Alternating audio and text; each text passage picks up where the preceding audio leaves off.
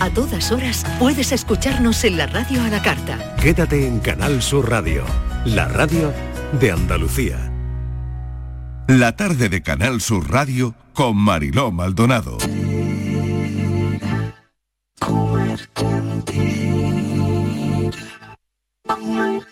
No puedo más que pensar en tu forma de hablar,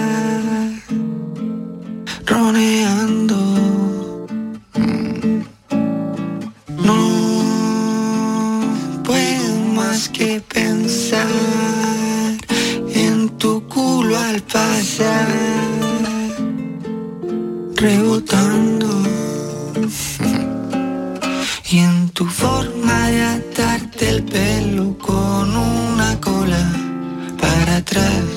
Quiero agarrarte, no aguanto más sin comerte entera. Comerte entera. Comerte 4 y 5 minutos de la tarde y de comer hablaremos dentro de un instante porque lo haremos con el científico José Miguel Mulet que nos va a presentar su libro Comemos lo que somos. No me he equivocado porque normalmente la frase que nosotros decimos es somos lo que comemos, pero en este caso el título del libro es al revés y Mulet nos va a explicar por qué.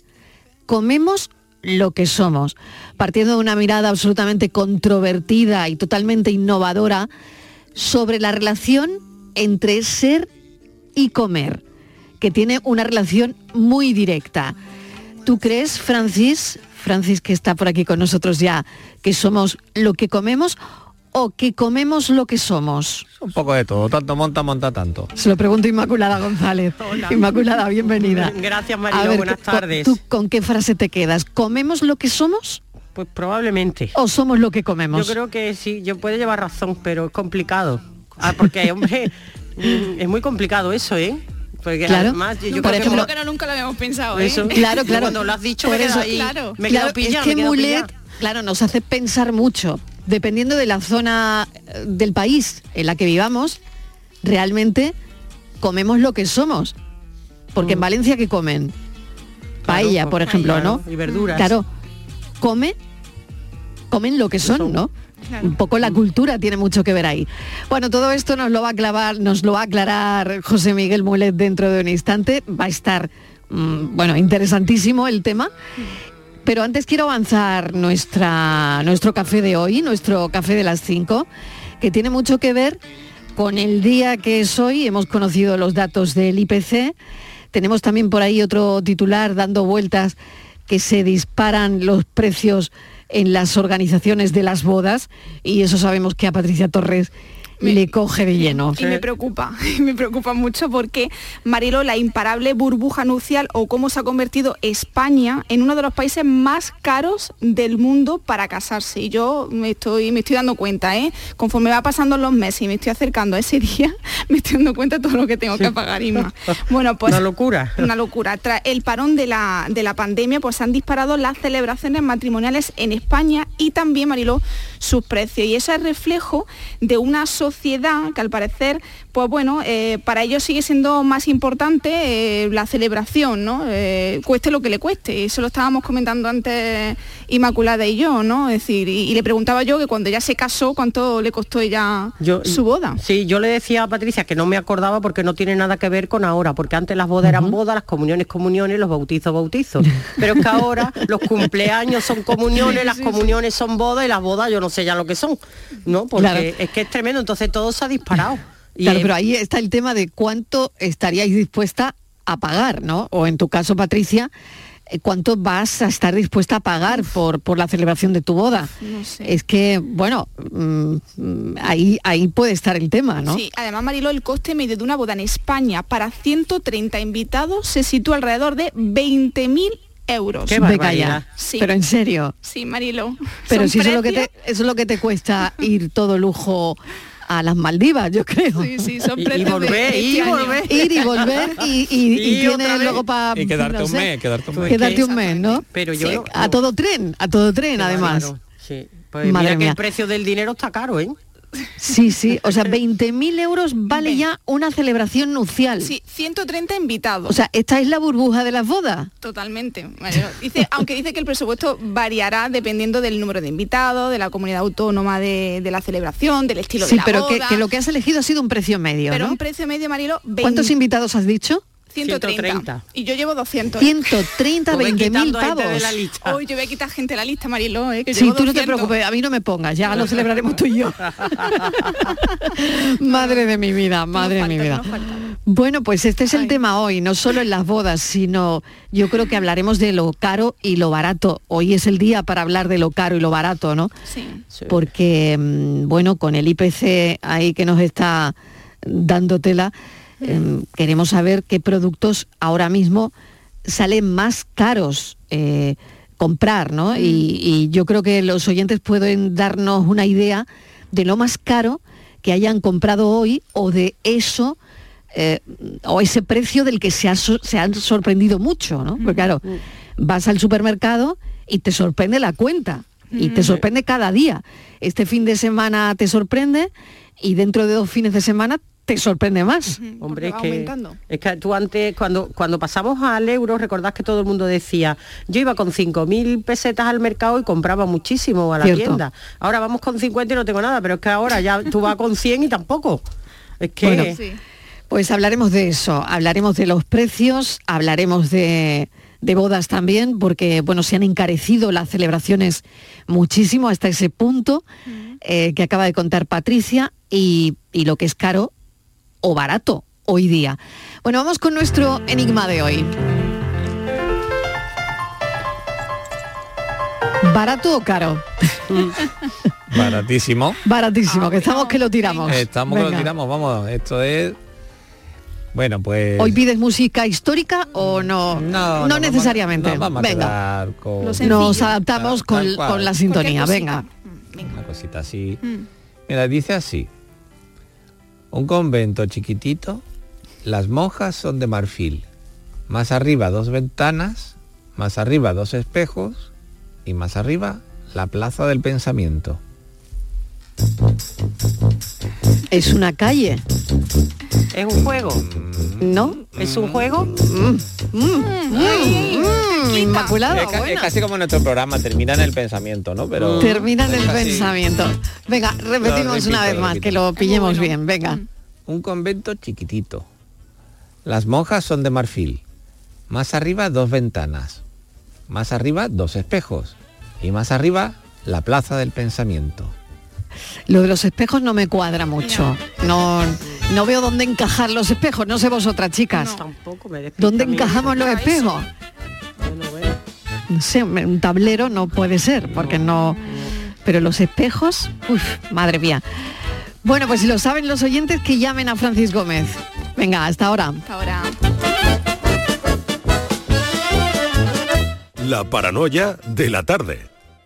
Comprometida con la inclusión social y la igualdad de oportunidades, la Diputación de Huelva impulsa la construcción de un nuevo centro polivalente para la cultura y la formación en la barriada San Rafael de Gibraleón. Edusi, vive tu ría, Rías de Huelva 2020. Una manera de hacer Europa. Proyecto cofinanciado por la Diputación de Huelva y la Unión Europea a través del Fondo Europeo de Desarrollo Regional. Buenos días, soy la doctora Cantanaya. Le voy a explicar el procedimiento que vamos a realizar. No, no, eh, no se preocupe. Tiene usted toda mi confianza. Porque para mí es como si fuera mi hija. Que lo sepa.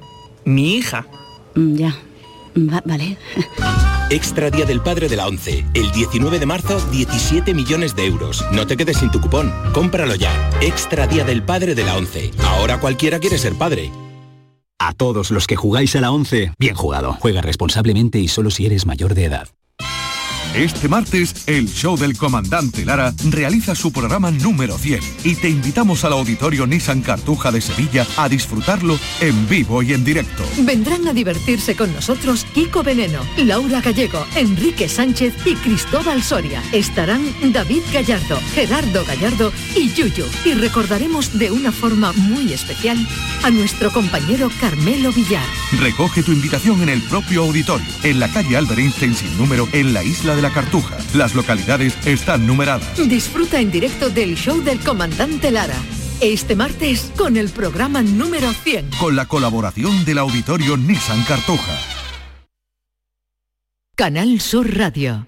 ¿Buscas ropa cómoda para trabajar? Ven a Estilo Laboral. ¿Necesitas un zapato para trabajar? Ven a Estilo Laboral. Somos especialistas en un asesoramiento personalizado para ofrecerte un uniforme cómodo y seguro para el trabajo diario. Encuéntranos en estilolaboral.com o ven a visitarnos en calle Imprenta 93. Nos vas a ver. Recuerda, Estilo Laboral, ropa cómoda para trabajar. Cinco Océanos, la boutique del congelado, abre nueva tienda en Sevilla, en Triana. Hasta el 9 de abril, pollo entero a 1,90 la unidad. Cinco Océanos, especialistas en productos congelados. Variedad, calidad y precio con la mejor atención. Pollo entero a 1,90 la unidad. Nuevo Cinco Océanos en Triana, calle Pajes del Corro 96. HLA Santa Isabel pone a tu disposición la unidad de traumatología y ortopedia especializada en pediatría, columna, hombros y codo, muñeca y mano, cadera, rodilla, tobillo y pie. Con guardias localizadas las 24 horas y los últimos tratamientos en prótesis. Consúltanos en el 954-570004 o en Luis Montoto 100. HLA Santa Isabel, contigo cuando más nos necesitas. Escucha bien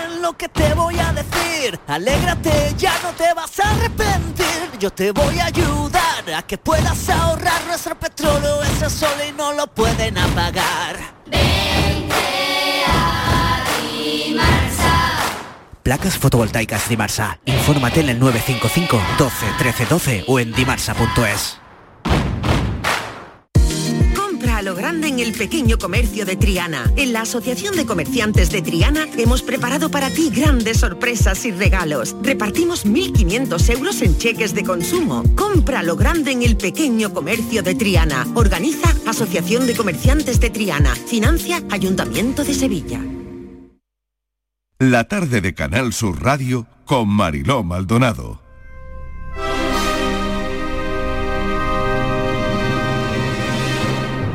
¿Es el hombre el único animal que ha construido herramientas? No. Sabemos que hay diferentes simios que utilizan palos para atrapar termitas, un conocimiento que se enseñan unos a otros. Incluso se ha establecido entre ellos diferentes culturas. Tal vez el hombre sea el único animal capaz de tener un lenguaje elaborado. Algunos cetáceos también lo tienen. Entonces, ¿qué nos diferencia del resto? Vamos a empezar por el principio. Hace 65 millones de años, un meteorito cayó a la Tierra y causó una extinción masiva. Nada nuevo bajo el Sol. Se supone que anteriormente nuestro planeta ya había sufrido cuatro extinciones similares. Los más afectados fueron los dinosaurios, que en aquel tiempo eran el orden de animales dominantes sobre la Tierra. No todos desaparecieron. Una rama de su numerosa familia sobrevivió al impacto y son los antepasados de las actuales aves. Si alguna vez te has preguntado a qué sabría un dinosaurio a la brasa, la respuesta es que probablemente supiera apoyo. Durante unos cuantos millones de años después del impacto del meteorito, al haberse extinguido todos los animales grandes, los dinosaurios supervivientes, las aves, se encontraron sin competencia y en la cima de la cadena alimentaria. Nada les impidió crecer. Hubo especies de aves enormes, prolongando unos años más el dominio de los dinosaurios, aunque todos con plumas. Entre estas aves mastodónticas que dominaron el planeta después de la extinción de los grandes dinosaurios, encontramos el Pelargonis sandersi, un monstruo volador de 7 metros y medio de envergadura que se alimentaba de animales marinos. Se extinguió hace unos 25 millones de años. ¿Y qué les pasó a nuestros antepasados? Pues no les fue mal del todo. The bravest man in the universe is the one who has forgiven first. Y este es un recorrido del tuétano del mamut al fast food de hoy, a la comida rápida, que es el nuevo libro de José Miguel Mulet, que ya saben que es licenciado en química, doctor en bioquímica y biología molecular, divulgador científico. José Miguel, bienvenido, gracias por acompañarnos esta tarde. Bien hallados, ¿qué tal? Bueno, el reflejo de nuestra historia y cultura milenaria has cambiado, nos has hecho pensar si durante toda la vida hemos dicho somos lo que comemos, llega Mulet y dice, ojito que comemos lo que somos. Hombre, y eso es lo que hay, porque para empezar, si fuéramos chinos y viviéramos en China, hoy hubiéramos comido una cosa completamente diferente. Y si fuéramos suecos y viviéramos en Suecia, por supuesto, también hubiéramos comido algo diferente. ¿O no? Pensadlo. Totalmente de acuerdo, porque cada plato esconde una tradición, un sabor que representa a la humanidad. Sí, y representa diferentes momentos de la historia, de la historia actual, porque no comemos ahora igual que comían nuestras abuelas. Bueno, de hecho nuestras abuelas yo creo que se hubieran cambiado por nosotros, porque ahora se come más y mejor. Y representa un momento único de la cultura, igual que la música que escuchamos ahora no es la que se escuchaba hace 50 años. Bueno, hace 50 años sin reggaetón tampoco se estaba mal. sin reggaetón no se estaba tan mal. bueno, me sumo, aunque me gano la impopularidad de mis hijos como poco. Pero bueno, eh, bueno, Mulete, esto es muy interesante, el, el somos lo que comemos, porque al final haces un recorrido, además es muy ambicioso todo lo que cuentas en el libro. Em, ¿Cómo te has documentado? Leyendo muchísimo, es decir, leyendo, leyendo muchas cosas, preguntando, hay cosas que también son un poco de cosecha propia, porque claro, no es propiamente un libro de historia, también es un libro donde meto muchas cosas de ciencia, porque hay veces que para explicar la historia tienes que recurrir a la ciencia. Por ejemplo, explicar por qué Homero decía que el mar era del color del vino, y resulta que es que en griego clásico no había palabra para el color azul, eso tienes que irte a la fotosíntesis para entender la lógica que tiene detrás. Qué bueno, qué bueno. hay cosas que he tenido que sacar de cosecha propia o he tenido que atar cabos, pero claro, tú sabes que por desgracia en la cultura, sobre todo en la cultura hispana, hay una separación de las de las dos culturas, ¿no? De la de letras y de ciencias. Pues yo he intentado hacer un libro de historia con ciencia. Claro, ¿cómo, hemos llegado, eh, José Miguel, a tener la cultura alimentaria que hoy día nos define, ¿no? Porque lo decía al principio del tuétano del mamut a la comida rápida, em, que hoy, bueno, pues mucha gente eh, practica, ¿no? Y que a veces por falta de tiempo, en fin, intentamos que no sea así, pero nos invade la comida rápida. Sí, José Miguel. Eh, si es que se ha cortado un momento. Mm. Te digo, la cultura alimentaria actualmente pues tiene mucha influencia de Estados Unidos, sobre todo después de la Segunda Guerra Mundial, porque comemos lo que vemos en las películas. Básicamente, si ahora comemos hamburguesas es porque empezamos a pedirlas porque las veíamos en las películas de Hollywood, igual que la Coca-Cola la Coca-Cola llega a España en los años 60 y la gente la estaba esperando porque había visto unas botellas muy raras que salían en todas las películas y quería saber lo que era.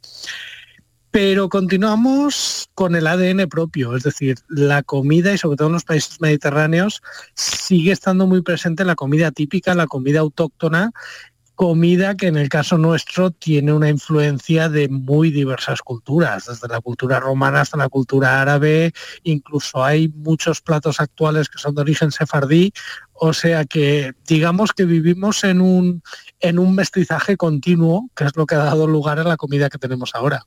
Aquí está lo, biológico, es decir, lo, lo científico, pero también está, eh, José Miguel, lo psicológico, lo social, Em, sobre, no sé si al final el arte de comer, que no es otra cosa que supervivencia. A ver, comer es supervivencia, pero cuando la, la supervivencia la tienes asegurada, cuando ya has cubierto la necesidad básica de comer y ya tienes el alimento suficiente a la disposición, es cuando ya empiezan otro tipo de alimentos. Es cuando, por ejemplo, comer es un símbolo de estatus. Y entonces quieres comer lo que comen los ricos. Por ejemplo, cuando una comida empieza siendo una comida rara, una comida extraña, pero la come la gente rica, automáticamente la gente pobre quiere comerla también. Y eso ha pasado, pues básicamente, cuando en un país mejora la economía y aparece una clase media, el mejor indicador de eso es que el consumo de carne se dispara. Es decir, no hay forma, no hay comida de estatus más obvia que comer carne. Luego, también está en la forma en que lo cocinamos. Por ejemplo, después de la Revolución Francesa, eh, muchos cocineros de los palacios de los nobles se fueron fuera de Francia y empezaron a cocinar al estilo francés para nobles de otros países. ¿Qué pasa? De repente todas las recetas empezaron a llenarse de mantequilla, de bechamel y de nata porque era lo que hacían los cocineros franceses y era como un símbolo de distinción. Y ejemplos de estos tenemos muchísimos a lo largo de la historia. Y profesor, ¿hemos empeorado o hemos mejorado? Depende de que en alimentaria hemos mejorado mucho. En cantidad de alimentos a la disposición hemos mejorado mucho, porque a ver, en España ya no se pasa hambre. Hace 100 años no podíamos decir eso. En el mundo cada vez hay menos hambre, a pesar que va creciendo la población pero quizás no hacemos las mejores elecciones. Es decir, ahora mismo tenemos los índices de obesidad infantil disparados. Quizás mm, deberíamos aprender a comer un poco mejor o aprender a elegir mejor, porque me dicen, no, es que ahora todos comemos ultraprocesados. Y digo, bueno, ¿y a ti quién te impide ir a un supermercado y comprarte una lechuga y un tomate y hacerte una ensalada? ¿Te lo impide alguien? Está claro que no. Por lo tanto, eh, la alimentación es poco variada realmente, porque al final vamos al supermercado independientemente del día que es hoy, que hemos conocido el índice de precios al consumo. Pero bueno, em, que esto también eh, influirá de alguna manera en lo que comemos si esto se sigue manteniendo. A ver, eh, la alimentación, por lo menos en España, es todavía sigue siendo una dieta bastante rica y bastante variada en comparación con los países del entorno quizás cada vez peor, pero todavía digamos que nos mantenemos. Por ejemplo, España es uno de los países que más índice, más nivel de consumo de pescado tiene, a pesar que cada vez menos porque el precio empieza a ser prohibitivo, y esto correlaciona con buenos indicadores de salud. De hecho, somos uno de los países con mayor esperanza de vida y parte de eso se explica por la calidad de la dieta. Otra cosa es que sobre todo los niños ya no comen tan bien como deberían. Entonces quizás mm, deberíamos educarlos y deberíamos devolver a la verdura y al pescado. Y luego, ¿cómo influye el que vivamos en un mundo global?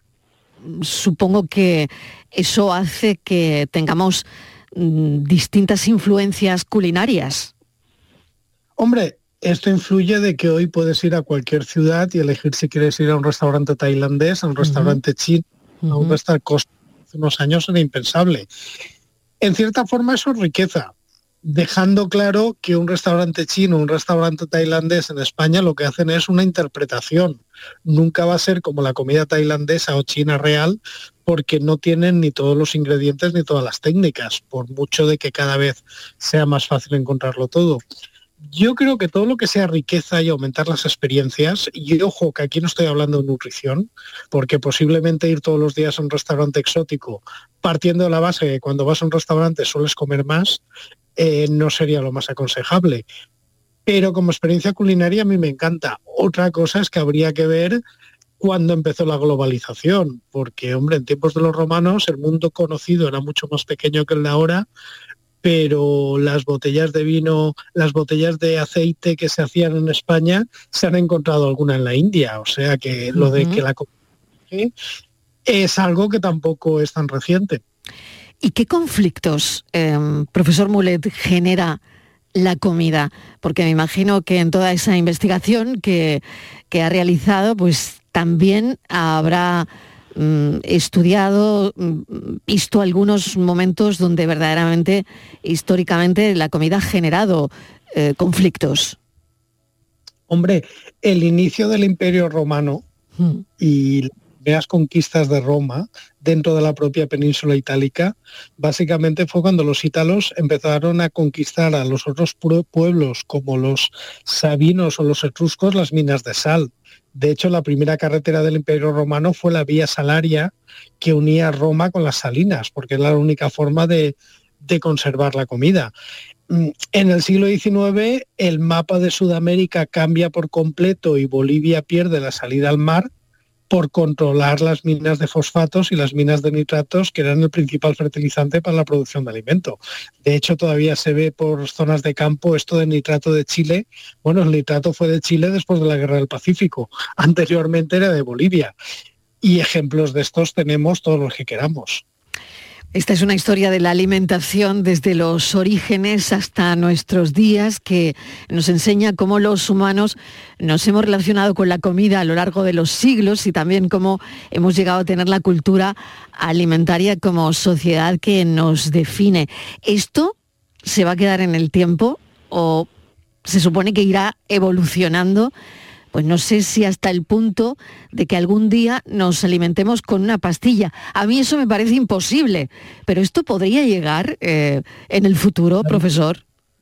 No va a llegar nunca. No va a llegar, que es posible tiempo. Es decir, preparados alimentarios para no comer. A ver, una persona en un hospital en coma se muere de hambre. Exacto. Le pueden poner pero es decir que si hay alguien nutrición, hay nutrición para ese tipo de, eh, de cosas, ¿no? Claro.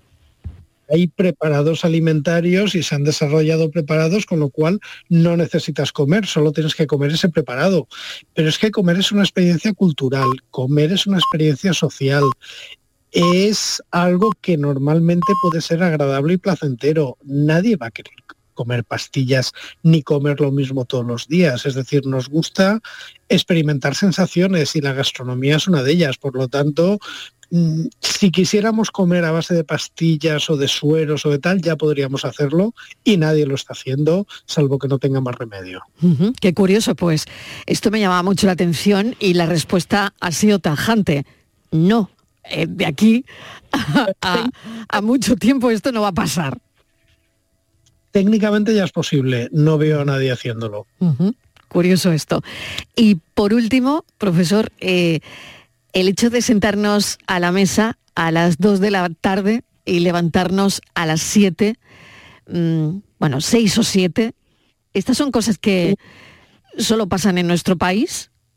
Básicamente sí, ni siquiera en otros países de clima cálido son tan frecuentes. Solo pasa en España y en algunos países de cultura hispánica y hay bastante debate de cuál es el origen. Eh, Primo de Rivera ya lo denunció en su momento y ya hizo una normativa diciendo que el horario español era demasiado tardío y que implicaba una baja de rendimiento laboral, igual que el horario partido de parar a mediodía tanto. A ver, yo que viví tres años en Suiza, pues, hombre, cuando intentas notas el cambio. Esto de comer a las 12 y cenar a las 6 y no parar a mediodía es una cosa, pero luego te das cuenta que laboralmente rindes más estando menos horas en el trabajo y más horas con tu familia.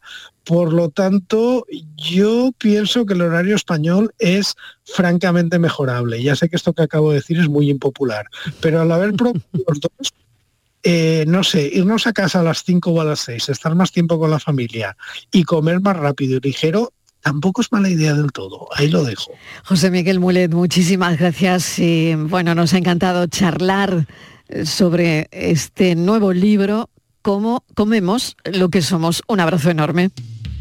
I've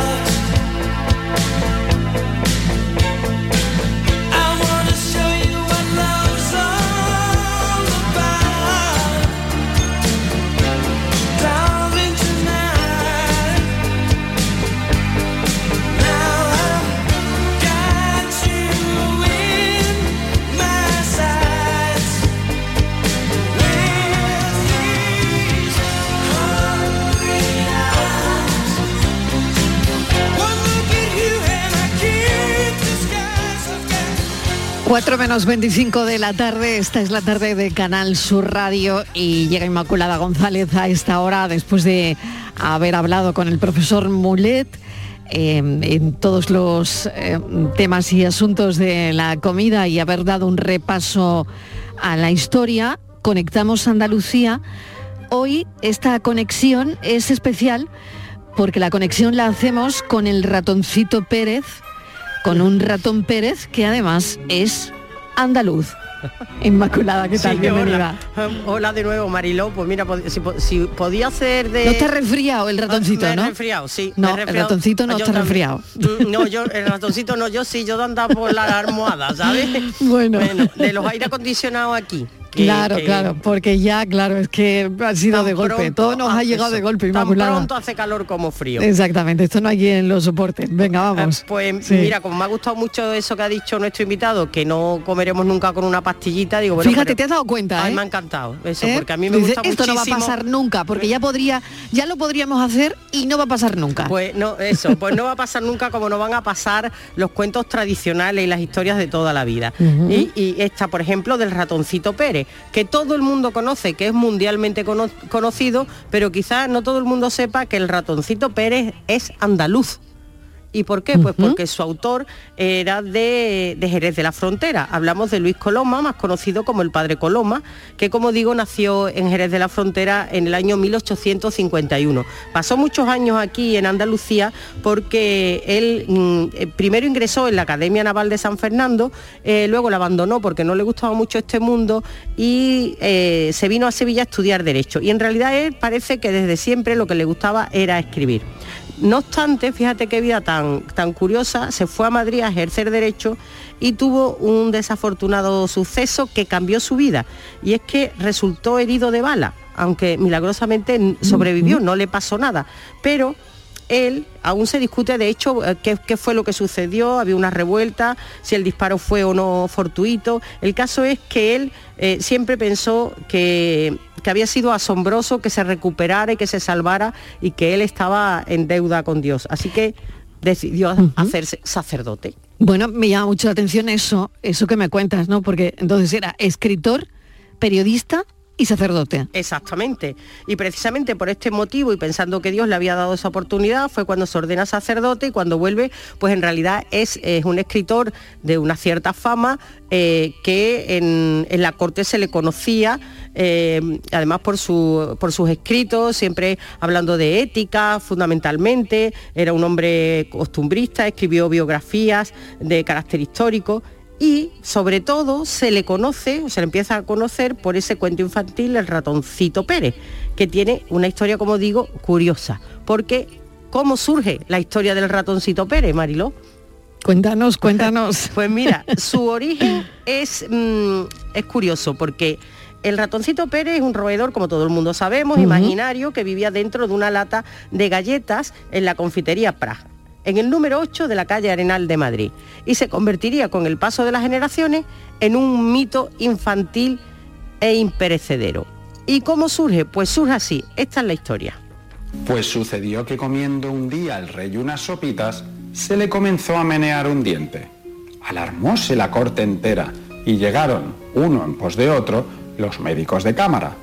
Atáronle pues una hebra de seda encarnada y el médico más anciano comenzó a tirar con tanto pulso y acierto que a la mitad del empuje hizo el rey un pucherito y saltó el diente tan blanco, tan limpio y tan precioso como una perlita sin engaste.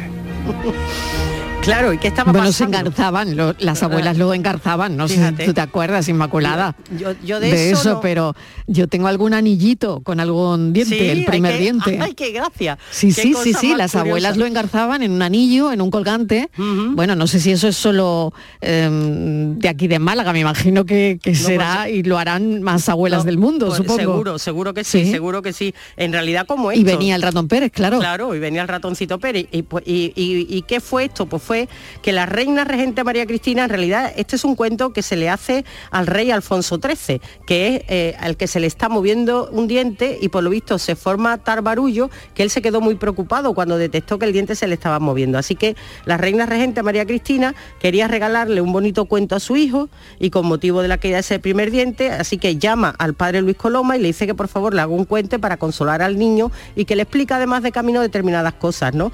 Así que eh, el cuento se publica en 1894 en Madrid. Una personificación de Alfonso XIII, que es un niño, es un rey de seis años al que se le cae su primer diente de leche. Luis Coloma compuso este cuento para que sirviera de ejemplo de cómo tenía que ser un rey según los conceptos del padre Coloma, claro. En la Biblioteca del Palacio Real conservamos no solamente el original manuscrito, sino un par de, ejemplares, la primera edición del cuento que se hace ilustrada en España. Por otro lado, tenemos también esta edición, que es una edición inglesa que sale poco después con unos dibujos, la verdad que fantásticos. Yo creo que a partir de esta edición el cuento alcanzó fama internacional. Eh, pues fíjate, Marilo, que podríamos... Curiosísimo, ¿no? Fíjate que podríamos decir que conectamos Jerez eh, con el mundo prácticamente y como decía la responsable de la Biblioteca Nacional, eh, cuando se edita el, ratoncito Pérez mm, ya de manera internacional, bueno, en, Inglaterra es cuando empieza a tener una proyección internacional. Y es curioso porque cómo se le ocurre a, la regente, a María Cristina, a decir, ¿cómo puedo yo consolar al niño y qué hacemos con este diente? Y, y cómo se ocurre la historia del ratoncito Pérez que miles de niños, cada vez que se le cae un diente, eh, celebran, ¿no? Claro, claro. y viene el ratoncito y Pérez. Viene el ¿eh? ratoncito Pérez. Así que la historia habla de ese maravilloso viaje que el pequeño rey Bubi, porque sabéis que el apodo cariñoso por el que se, la regente llamaba a su hijo en la intimidad, en, inicia, pues él hace lo bueno que tiene el ratoncito Pérez, que además todo el libro cuenta cómo vivían los pequeños súbditos y tal como nos explicaban, pues cómo debía relacionarse con la sociedad, con los niños, que aprendiera que había otros niños que tenían necesidades, que algunos de ellos eran muy pobres, es decir, que tenía proyectaba también los valores de, la época y que el niño aprendiera lo que era tener, tener cosas y no tenerlas. Así que era todo un estudio esto del ratoncito Pérez. A mí me parece que es una historia muy bonita que, que yo creo que todos hemos pasado por ahí, aunque hay algún niño que cuando tú le propones que le pon, que va a venir ratoncito Pérez, no, no quiere. no. quiere porque le da como cosilla, ¿no? Que venga un ratoncito y que se meta ahí, debajo de la almohada. Claro, porque algunos ya, te preguntan que cómo viene, ¿no? Que cómo viene y cuánto se queda y, qué va a traer exactamente, ¿no? Pues para eso, eh, como el cuento es muy divertido, pues recomendamos leerlo y recordamos que el autor eh, era de Jerez y que era un gran autor que podemos, pues eso, además de leer El ratoncito Pérez, algunas de las obras que lo hizo inmortal, sobre todo costumbrista, el padre Luis Coloma. Pues dará el ratoncito Pérez muchas vueltas por el mundo, pero esta conexión de hoy, eh, el ratoncito Pérez es andaluz. Inmaculada, colorín colorado. Este cuento se ha acabado. Hasta ahora. Hasta ahora.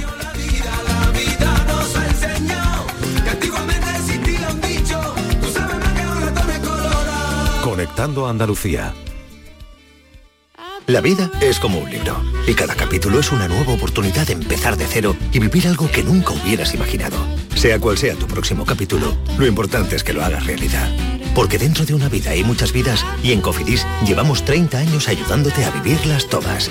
Entra en cofidis.es y cuenta con nosotros. Nuestro sueño era revolucionar el sistema alimentario para hacerlo más sostenible y eficiente. Y lo estamos haciendo. Somos de la generación de los que sueñan y hacen. Con los fondos de la Unión Europea, miles de sueños como el de Aura, de Groots Hydroponics se están haciendo realidad. Entra en plan de recuperación.gov.es y haz el tuyo posible. Gobierno de España. En cofidis.es puedes solicitar financiación 100% online y sin cambiar de banco. O llámanos al 900 84 12 15. Cofidis, cuenta con nosotros. En Canal Sur Radio, por tu salud, responde siempre a tus dudas. Hoy hablamos del herpes genital, labial y del herpes zóster, la conocida culebrilla. Son dolencias que pueden acarrear complicaciones si no se abordan a tiempo. Nos visitan los mejores especialistas para saber más y para atender tus dudas y preguntas en directo. Envíanos tus consultas desde ya en una nota de voz al 616-135-135.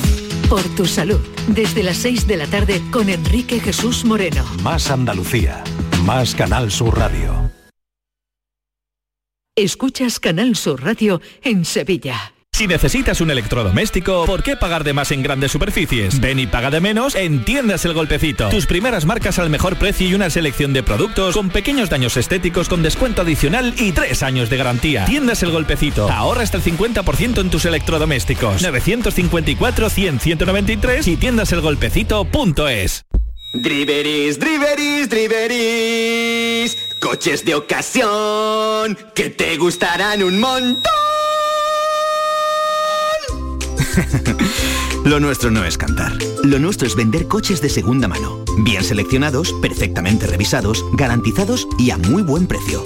Si buscas coche de ocasión, entra en driveris.es o acércate a tu tienda más cercana y elige entre más de mil coches de todas las marcas. Driveris, vehículos de ocasión de verdad.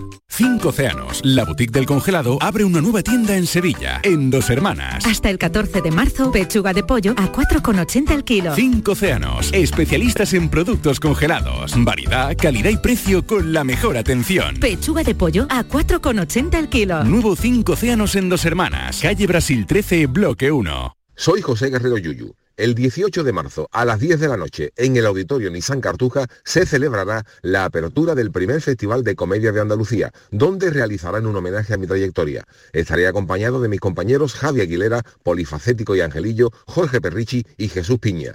Compra tus entradas en auditorionissancartuja.com. Mercado del Cerro, tu mercado. La mejor calidad a buen precio en el mercado de abastos del Cerro del Águila. Premiamos tu confianza. Repartimos mil euros en cheques de consumo. Mercado del Cerro, tu mercado. Organiza Mercado de Abastos del Cerro del Águila. Financia Ayuntamiento de Sevilla. La tarde de Canal Sur Radio con Mariló Maldonado. Entre flores, fandanguillo y alegría. Si hacemos una lista de las canciones de los últimos 50 años, mm, esta canción ocuparía un lugar.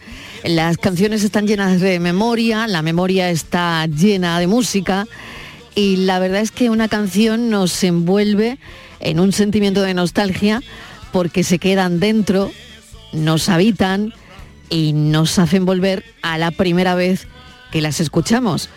Por eso las queremos revivir con Luis García Gil. Luis, bienvenido.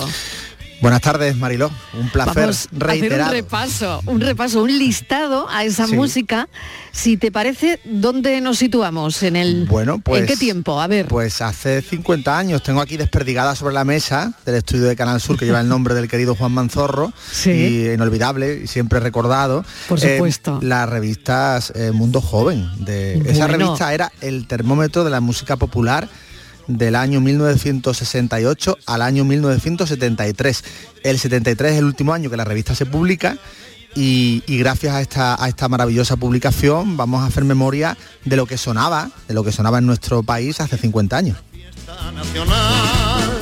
Por eso se oye este refrán. Que viva España y siempre la recordarán. Que. Y en ese tiempo, Luis, esta canción tiene un lugar destacado. Había cosas muy diferentes que sonaban en la, en la época, eso como decían ¿no? los, los Monty Python que Sí, decían, sí, era una- algo completamente diferente. Bueno, pues Manolo Escobar era evidentemente un clásico, un clásico muy discutido, porque estamos hablando de la España de 1973 y Manolo Escobar podía sonar carpeto betónico, anticuado, desfasado, pero seguía ahí y en las listas de éxitos esta canción pegó muy fuerte y mira que era una canción compuesta por, por- por dos belgas dos años antes y que de pronto es Manolo Escobar la- el que la convierte en un absoluto filón que todavía hoy sigue sonando por los estadios del mundo animando a la selección española, por cierto. Me acabas de descubrir que esta canción la hicieron dos belgas. No Pues sí, tenía pues ni sí, idea. son, son de esas cosas curiosas, de esas los intríngulis, ¿verdad? Que a mí tanto me gustan de las canciones. Pues sí, pues sí, es una, una canción de procedencia foránea. Eh, O sea que dos belgas mentira. hacen Sí, sí. esta canción Sí, y como- Manolo Escobar la interpreta. uno letrista y otro otro músico, se llamaban Leo, no te voy a decir el apellido porque es un tanto impronunciable en, en uno de los dos casos, pero bueno, son de nacionalidad belga y, fíjate, de, de- de- de Bélgica, de la tierra de la patria del, ya- del gran Jacques Brel, de ahí viene la- el origen del que viva España. Si no me lo llega a contar Luis García Gil, lo habría puesto en duda, Luis.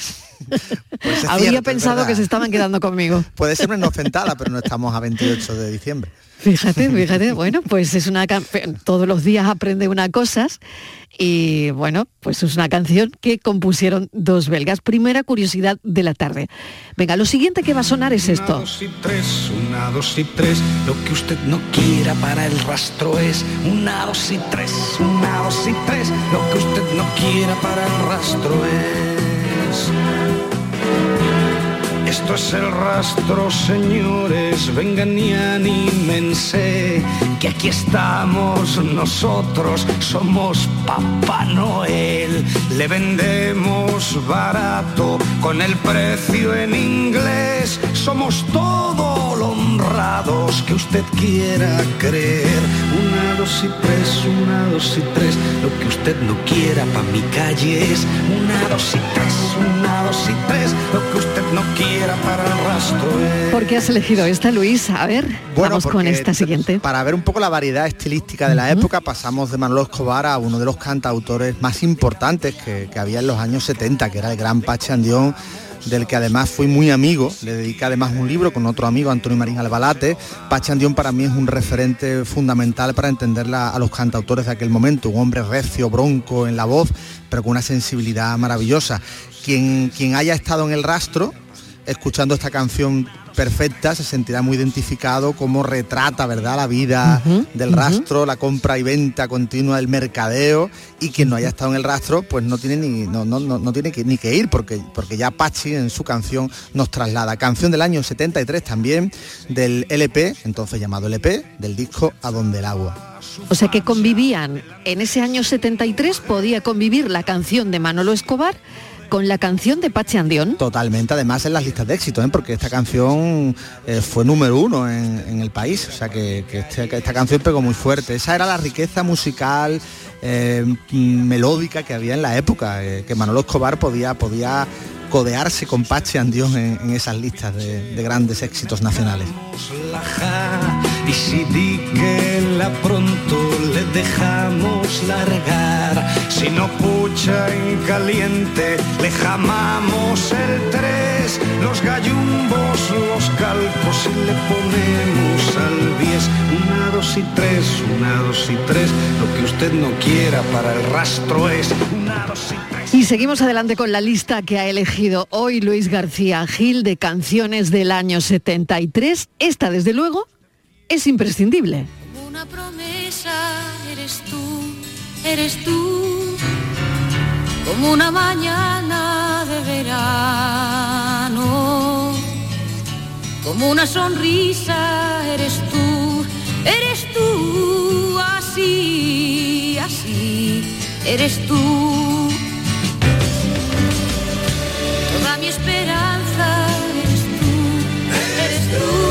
Una canción que llegó a Estados Unidos, Luis.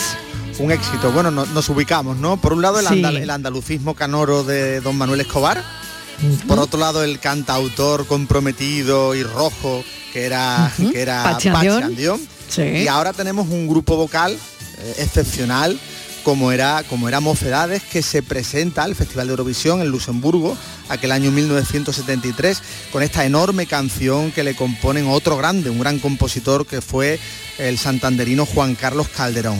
Eh, lo mezclamos todo y encontramos un grandísimo éxito que tendrá multitud de versiones y que hoy, hoy día, cada vez que lo escuchamos, seguimos trasladándonos a ese momento, a esa época tan, tan importante en la música española.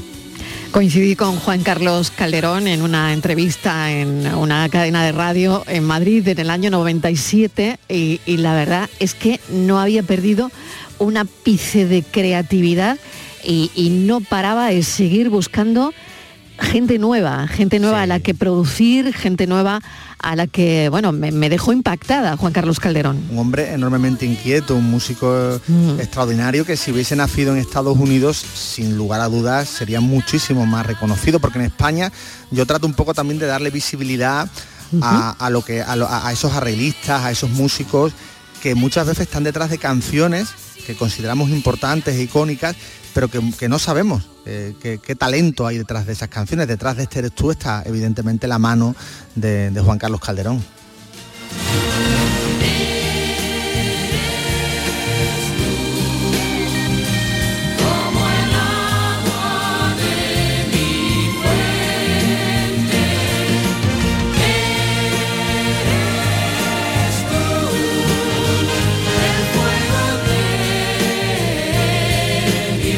Después ya hemos visto, Luis, todo lo que ha ocurrido con Mocedades y todo lo que ha ocurrido con, con esta canción. Muchos que, avatares. Sí, sí, además esta Claro, canción... que claro, fíjate qué batalla, ¿no? Sí, sí. Además, fíjate, esta canción fue, se quedó segunda en Eurovisión, pero fue una canción de esas canciones como le pasó también a, a la que cantaba Karina, ¿no? Eh, la de un, mundo nuevo, que también tuvo, Sí, tuvo un- sí. quedó segunda. O sea, hay canciones que no alcanzaron el primer puesto, como el Lala, el propio Rafael cuando se presentó a Eurovisión también tuvo muchísimo reconocimiento.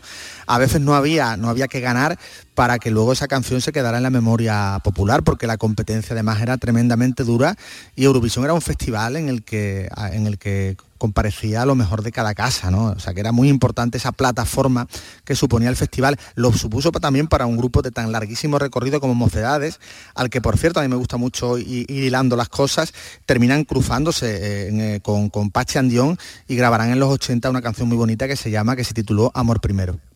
Fíjate que al final eh, todo tiene una, una conexión también aquí. Fue en ese cine, ¿te acuerdas? Llega Aute, está en la lista también de Luis García Gil, Luis Eduardo Aute. James Dean tiraba piedras a una casa blanca, entonces te besé. Aquella fue la primera vez tus labios parecían de papel. Y a la salida en la puerta nos pidió aquel inspector nuestros carnés. Luego volví a la academia para no faltar a clase de francés. Tú me esperaste hora y media en esta misma mesa, yo me retrasé. No le ha pasado el tiempo a esta canción tampoco, Luis. Una absoluta maravilla. Fíjate que Una Aute, maravilla, una Aute venía de varios años que estaba absolutamente retirado de la música. Él deja la música porque considera que es un mundo que lo, en cierta manera, que lo, lo- lo- lo- lo- lo siente como alienante, ¿no? No, no, no se, no se ve, no se identifica con, con el éxito tan grande que tuvo con Aleluya y con otras canciones como Rosas en el Mar. Y en el, en el año 1973 va a regresar, dice que no va a cantar en directo, pero sí regresa a un estudio grabación, de la mano también, ojo importante, de, un jerezano, que también era productor, el escritor José Manuel Caballero Bonal, y graba un disco muy significativo que es Rito. En Rito es donde aparece esta canción, nace una trilogía de amor y muerte que incluye Espuma, canciones subtituladas como eróticas, amor y muerte, pero espuma, subtitulada, ojo, en la época de todavía el franquismo final, como canciones eróticas, y luego Sarcófago, que es un disco absolutamente mortuorio, ¿no? Eh, como el propio título indica. Pero esta a las 4 y 10 es una de esas canciones de Aute que nacieron para quedarse en la memoria de todo oyente de la música popular de nuestro país. Bueno, sigue la lista, Luis, pero me quedo sin tiempo. Luis García Gil, como siempre, muchísimas gracias y seguiremos repasando mm, la música y la historia. Un abrazo. Un abrazo fuerte, Mariló, muchas gracias a ti. Gracias. Enrique Jesús Moreno, bienvenido. Buenas tardes. Vamos con los contenidos de hoy Sí. de Por Tu Salud. Sí, mira, vamos a dedicar el programa al herpes, tanto al herpes convencional como al herpes zóster, conocido como la culebrilla. En realidad es una infección, porque se produce por, por la infección de un virus que, eh, mm, que tiene una incidencia considerable y que además en algunas ocasiones tarda en diagnosticarse porque de alguna forma el, paciente, la persona, se deja llevar y puede traer complicaciones eh, bastante, bastante mm, eh, complicadas, ¿no? Tanto que pueden llegar a, a necesitar asistencia hospitalaria en algunos casos y demás, ¿no? Herpes zóster, tanto herpes zóster como el herpes convencional, que puede ser una enfermedad de transmisión sexual, que puede aparecer en los labios, generalmente por contacto, etcétera, etcétera. Vamos a hablar con dos especialistas en la materia para solucionar aquellas dudas, porque no te has dado cuenta que eh, suele aparecer en estas épocas del año de transición entre invierno, verano, entre, entre el otoño. el- Como con una bajada de defensas. No sé si esto tiene que ver o no. Vamos a preguntárselo a nuestros especialistas. Mira, la doctora Raquel Alfano, greciano, que es especialista de familia, eh, y que es secretaria del grupo de infecciosas de Semergen, y el doctor Salvador López Cárdenas, que es infectólogo, especialista en infecciosas, trabaja en el Hospital de Jerez y es profesor de la Universidad de Cádiz. Nos van a aclarar todo esto y vamos a satisfacer todas las dudas y todas las, eh, en fin, preguntas o experiencias que nos quieran hacer llegar nuestros oyentes como, como siempre. Así que ese es nuestro tema de hoy, Mariló. Con el- las líneas siempre abiertas. Abiertas, siempre, Enrique, muchísimas gracias. Hasta A las ti. 6 y 5. Hoy, eh, bueno, duele decirlo, herpes zóster. Gracias, un beso. Duele, duele.